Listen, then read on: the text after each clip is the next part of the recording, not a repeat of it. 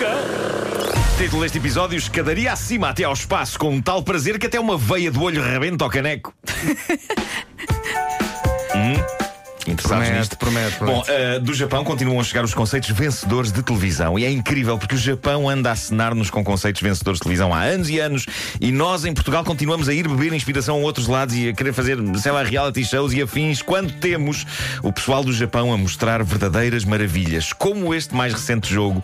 E eu aconselho-vos a procurarem isto: é o jogo da escadaria escorregadia.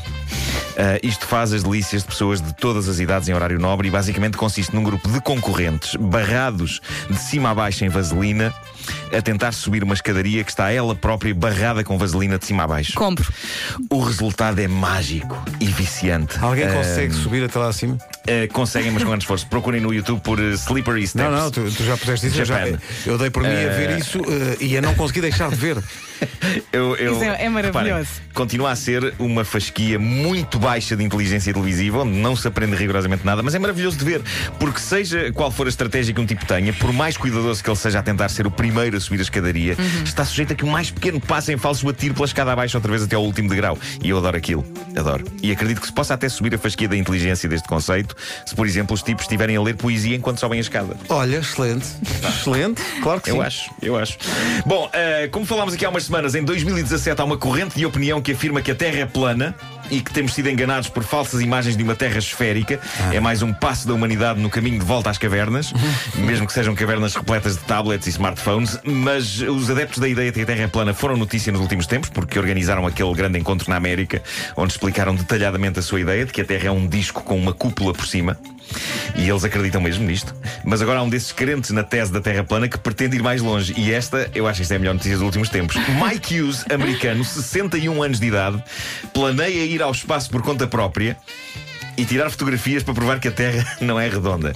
Alguém que diga, senhor, isso já aconteceu. Isto é bom demais. É Reparem. isso já sim, aconteceu. Ele é condutor de limusines de profissão e construiu um foguetão no qual gastou 20 mil dólares. 20 mil euros, mais coisa menos coisa. Ele pretende ir ao espaço num foguetão de 20 mil euros. E pretende levantar voo naquilo. E diz: Não acredito em ciência. Certo, mas penso que ainda assim ele devia acreditar em ambulâncias e ter lá uma a jeito e talvez a Servilusa. Ah, agora a parte gira, não é a primeira vez que ele tenta isto. No dia 30 de janeiro de 2014, num sítio chamado Winkleman, no estado do, do Arizona, o tipo levantou voo num destes foguetes. O foguete em questão voou uma estonteante altura de 420 metros É lá, e assim. caiu. E ele Caiu. teve três dias a recuperar. Claro. Mesmo assim. 19 E não negras. aprendeu. Mas não desiste e aí vai ele no próximo sábado, dia 25. Melhor parte, vai transmitir o lançamento numa webcam. No site madmikehughes.com. Vocês têm de ver o foguete em que este tipo pretende ir ao Passou a espaço. palavra foguete, dá-me uma vontade de rir. O, o foguete vai ser lançado de um caminhão e basta olhar para o foguete para perceber exatamente o que As, vai as acontecer. probabilidades de êxito são muito limitadas, não São, é? são. Bom, termino com uma notícia sobre o perigo das relações íntimas demasiado boas. Diz Como? aqui que podem Oi? dar, podem dar cabo da vista de uma pessoa. Então. Pelo menos temporariamente. A sério. Isto vem no British Medical Journal.